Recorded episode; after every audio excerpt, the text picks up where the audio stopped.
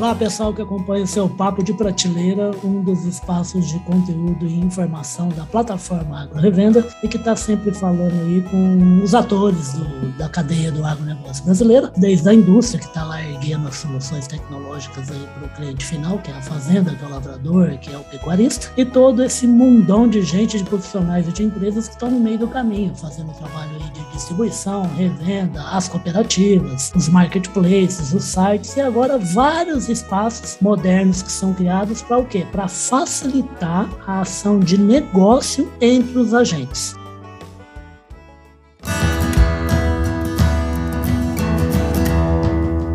Podcast Papo de Prateleira.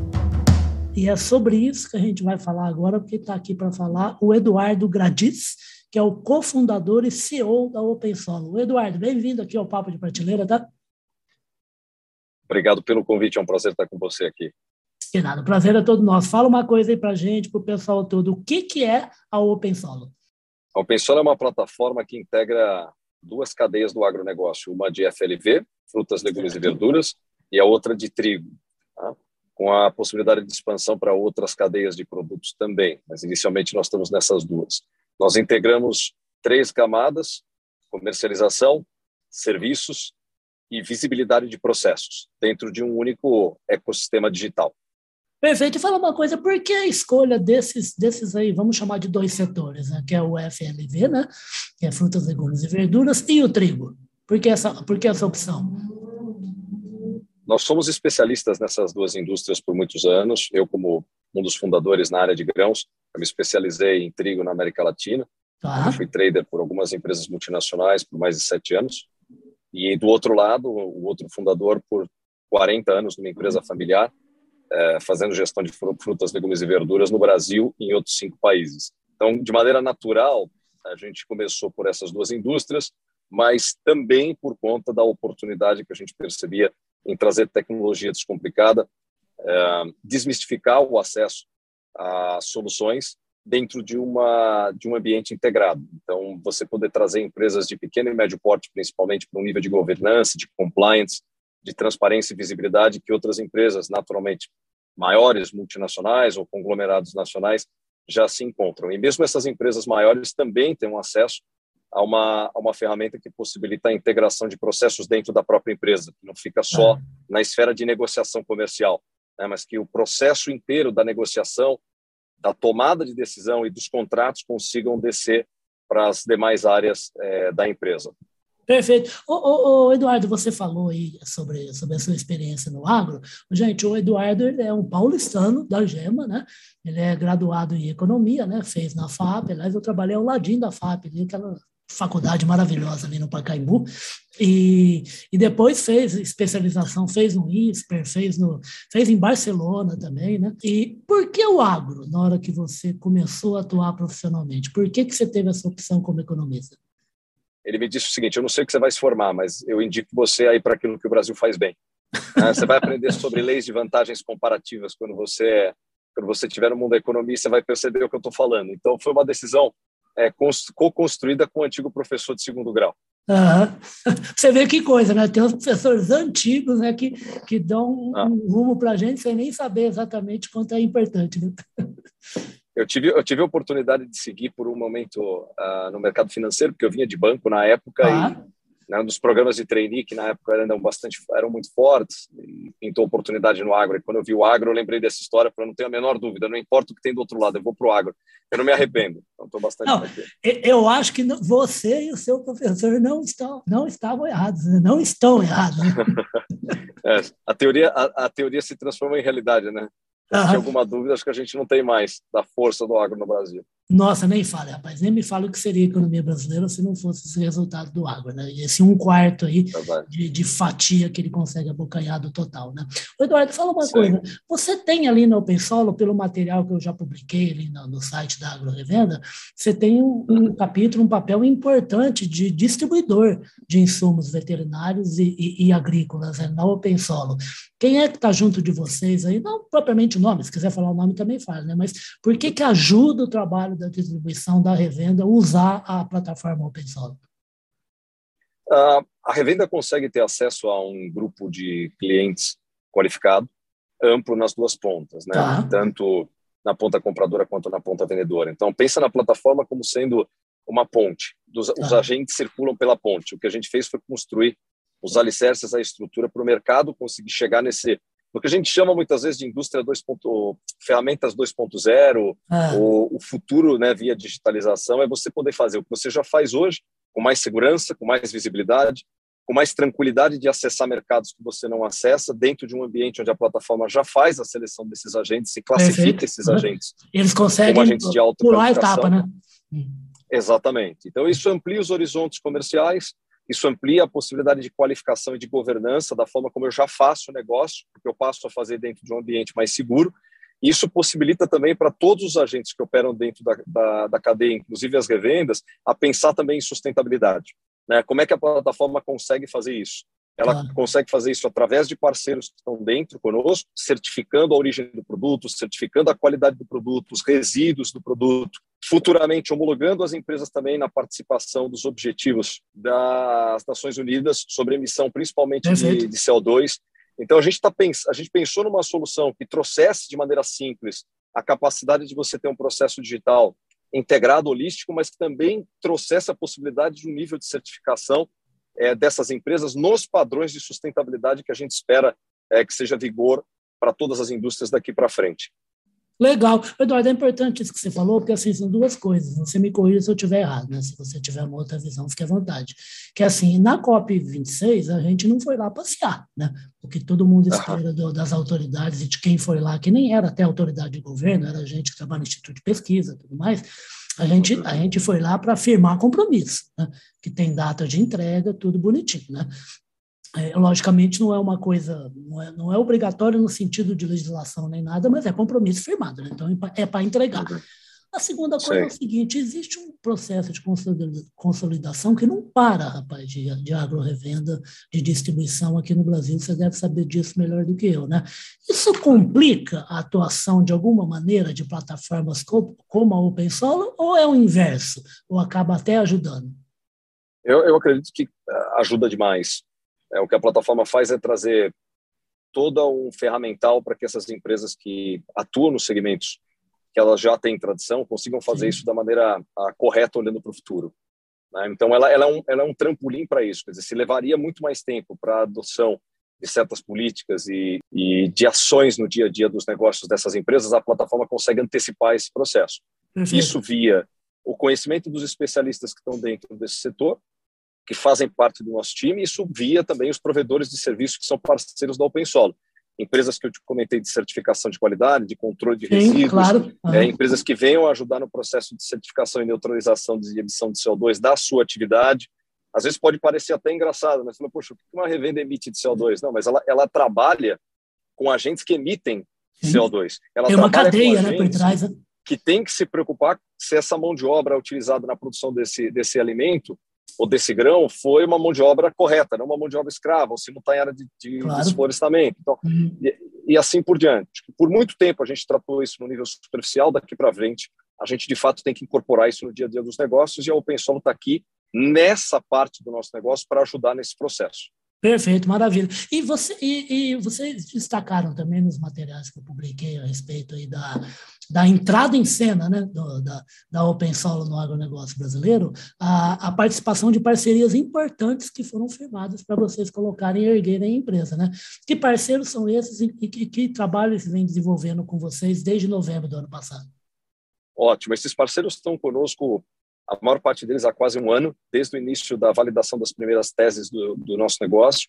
É, como eu comentava, nós temos três camadas, né, que tem a sustentação do pilar de compliance, governança e o pilar de sustentabilidade. É, a primeira camada é comercial, fazer negociações dentro do ambiente digital é, e terminar lá no contrato digital, podendo Perfeito. passar toda essa estrutura para né? dentro da empresa. Exatamente. A segunda, serviços e a terceira, rastreabilidade. Nessa área de serviços, que é onde entram os parceiros, nós temos aqui uh, Banco Santander, nós temos aqui o Bex Banco, que é um banco especialista em meios de pagamento em câmbio no Brasil, e é ele que trabalha na ligação da solução de câmbio futuro e câmbio pronto para os nossos clientes importadores. É, nós temos a Coface e a Euler Hermes, são as duas maiores seguradoras de crédito do mundo, em um trabalho super interessante de descomplicar o acesso a seguro de crédito, desmistificar né, por que, que é importante, por que, que, eu, que, que eu tenho, o que, que eu ganho tendo uma, uma política clara de gestão dos meus, é, dos meus recebíveis. E depois a gente traz Genesis Group, que controla para e passo, a Geneslab, que são classificadoras e, e, e certificadoras de qualidade para FLV, parceiros na Argentina de fumigação, agência marítima, controle de qualidade, por aí vai. Nós temos hoje nove é, parceiros dentro da plataforma e esses parceiros nos ajudam na construção de soluções interligadas por APIs, né, onde o cliente tem toda a experiência digital conosco e já recebe as cotações, os contratos, a confirmação da contratação desses serviços é, de maneira automática. Maravilha. Conosco. Ô, Eduardo, fala uma coisa, e, sei lá, no, até o final desse ano, até 2025, alguma coisa assim, onde é que a Open Solo vai estar tá, e que vai ser legal, vai estar tá bacana para a visão aí daquele, daquele estudante de economia que sentava lá no banco lá escolar da FAP, lá no Pacaembu. Legal, eu gostei, gostei muito da pergunta. No final desse ano, a gente, a gente tem um plano de entrar para os mercados esse que são os mais importantes para FLV e trigo de maneira é, bastante não só estruturada, mas com mínimo de participação. Nós estamos falando de seis países. Né? Então, além do Brasil, nós temos o, Paraguai, Argentina, Chile, Espanha e Itália. Maravilha. Tá? E aqui no eixo da América do Sul é basicamente trigo. Depois, quando a gente vai para a Europa, a gente envolve bastante operação de FLV. Nós temos também, num plano de médio e longo prazo, o início de operações em milho e soja e uma possibilidade também de entrar em mercados segmentados de nicho como cacau e ah, café. Ah. Tá?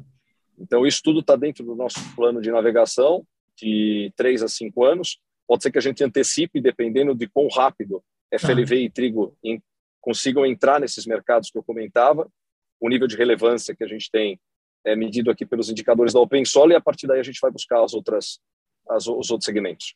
Maravilha. A gente está chegando ao fim aqui do Papo de Prateleira, mas a gente vai convidar de novo o Eduardo para voltar aqui em 2022, mais de uma vez, para ele falar do, da evolução dos negócios, da entrada de novos parceiros. Mas eu, eu queria ver se você consegue tirar uma dúvida que eu tenho, rapaz, há muito tempo, né? Eu sei que tem a questão Olá. climática, a questão do solo e tudo mais, mas você que teve um envolvimento todo especial e tem com o trigo, fala uma coisa: quando é que o Brasil vai produzir trigo, pelo menos o suficiente para ele usar o que ele precisa? Bom, essa, é uma, essa é uma, discussão. Essa é uma discussão de muitos anos já e a gente tem progress, a gente tem progredido. Áreas não tradicionalmente tritícolas expandiram áreas de produção e a gente pega o Centro-Oeste toda a área do Cerrado foi uma área que cresceu muito. A gente tem iniciativas também no Nordeste, tá? É também mesmo, suportadas por indústria de moagem, áreas de irrigação. Ah, tá. Ainda são pequenas, quando a gente ah. olha a composição, a participação delas no todo da produção nacional é pequena. Os grandes atores aqui é, são Rio Grande do Sul, Paraná, Sim. crescendo muito nos últimos Sul, né? anos, São Paulo.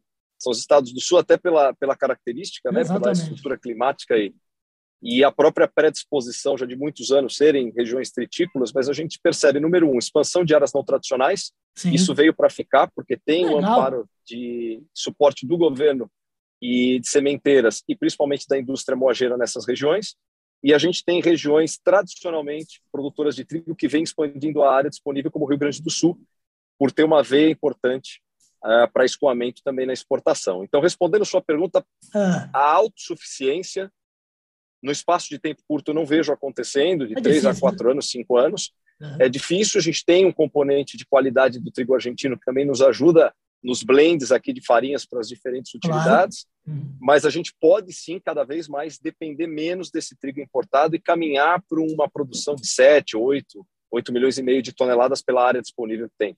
Uhum, você sabe que você está falando agora no finalzinho, está me lembrando um professor meu, né, argentino, Miguel Arturo, né, que virava para mim e falava uhum. assim: ó, vocês vão ser, o Brasil vai ter o maior agronegócio do mundo, mas vocês, é. vocês não vão conseguir viver sem comprar trigo nosso. ah, estavam, estavam certos pelo menos por enquanto. O futuro uhum. a gente não sabe. A tecnologia no agro evoluiu muito, o trigo não é diferente, a genética Sim. do grão melhorou muito, a qualidade de pão que a gente tem no Brasil com grão que é feito aqui é muito parecida com o trigo argentino, então eu não duvido, do ponto de vista de qualidade, de área disponível que a gente tem, incentivo econômico, desde que seja rentável para o produtor, como vem sendo, compondo claro. com outras, com outras safras, é um negócio, né? outras, né? outros grãos, é um negócio que vai seguir crescendo. Então, nós talvez vamos ver essa, essa afirmação dele sendo jogada por terra nos próximos anos. Vamos ver. Mas se não for também, acho que não tem problema, viu, o, o, Eduardo, porque você que inclusive fez especialização no ISPER, né? grande ISPER do nosso grande Marco Jank, né? que ele falava assim, um país moderno, de uma economia pujante, é um país que exporta muito e também importa muito que participa claro. das transações internacionais. Então, se tem um bom produto que está ali na Argentina, está do lado e tem qualidade, compõe efetivamente claro. a cadeia do agronegócio do Brasil sem o menor problema. Né? Sim, sim, sim. É fato, né? A gente, a gente sempre tem os dois lados. O, é. o lado de buscar pela autossuficiência, é. que isso gera valor para dentro do país, ainda mais quando você integra toda a cadeia de valor aqui dentro, mas tem o benefício também das trocas que a gente faz com claro. outros países, aqui grãos, entre Brasil e Argentina. FLV também super importante. Uma curiosidade: o Brasil importa da Argentina praticamente a maior parte de tudo que a gente traz de fora. A Argentina é o principal parceiro comercial do Brasil. Exatamente. FLV, como é em trigo. Então, tem muito Não, benefício, como você, a, você comentou. A gente quer que o meu professor, o Miguel Arthur, e todos os argentinos vivam muito mais de 100 anos cada um e tenham esse agronegócio pujante deles, que ajuda muito a gente e ajuda muito a produção de riqueza dentro desse setor no mundo inteiro. Né? Eles têm um papel fundamental. Né? Perfeito. Eduardo, eu queria agradecer a sua presença aqui no Papo de Prateleira, gente. Eu conversei com o Eduardo Gradis, ele que é um dos fundadores, é CEO da Open Solo, essa empresa, esse bebê que chegou ao agronegócio do Brasil no fim do ano passado, com tudo aí em frutas, legumes e verduras e trigo, e com esses outros planos aí que o Eduardo quer implementar nos próximos cinco anos ao lado de parceiros, para também entrar em soja, entrar em milho, enfim, como ele próprio diz, e o próprio lema até da Open Solar diz, integrar a cadeia do agronegócio brasileiro e de outros países também. Obrigado, tá, Eduardo, pela presença aqui, tá? Um prazer estar com você. Obrigado pelas boas perguntas. Te Obrigado, na querido. próxima, em 2022. Tá, Joia. Tomara que sim. Eu vou chamar mais Eduardo para a gente conversar hoje. Coitado, o dia dele, ele parou uma viagem no carro para falar com a gente, mas é importante para a gente marcar a bandeira de empresas novas claro. que estão surgindo no agronegócio e que só dão força para esse segmento que é tão importante para a economia. Obrigado, Eduardo. Bom resto de viagem para vocês. Sucesso para o Open em 2022, tá? Para nós todos. Um abraço. Obrigado Muito grande. Tchau, tchau. Tchau, tchau.